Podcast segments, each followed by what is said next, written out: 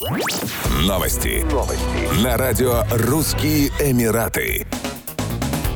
В Эмирате Шарджа прошли ливни с крупным градом, несмотря на то, что температура воздуха в отдельных районах Объединенных Арабских Эмиратов поднялась выше 46 градусов. Отмечается, что сильные дожди прошли над районом Муркуап в Дубае и Млейха в Шардже, умеренные в районах Аль-Мадам и Батае, небольшие в Аль-Айне. В восточных районах ОАЭ сильный ветер со скоростью 40 км в час спровоцировал песчаные бури. Полиция Абу-Даби призвала автомобилистов сохранять повышенную бдительность и осторожность на трассах в часы нестабильной погоды. В сентябре в ОАЭ приходит сезон утренних туманов, что связано с возрастающей разницей между дневными и ночными температурами воздуха. Одновременно с этим погода становится более влажной, что мешает жителям наслаждаться прохладным сезоном и свежим воздухом. Если в августе столбик термометра нередко поднимается до 50 градусов, в сентябре температуры в среднем на 5 градусов ниже, что, однако, ведет к повышению относительной влажности воздуха. Именно эта относительная влажность мешает людям чувствовать понижение температуры.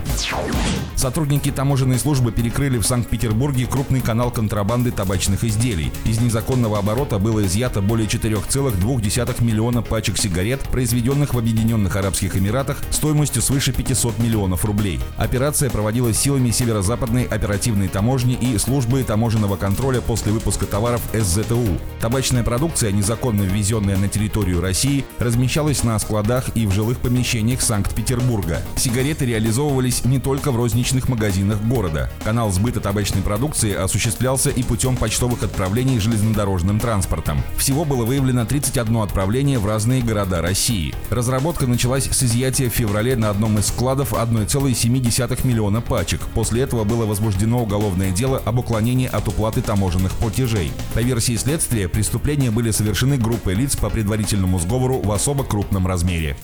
Еще больше новостей читайте на сайте RussianEmirates.com Podster.com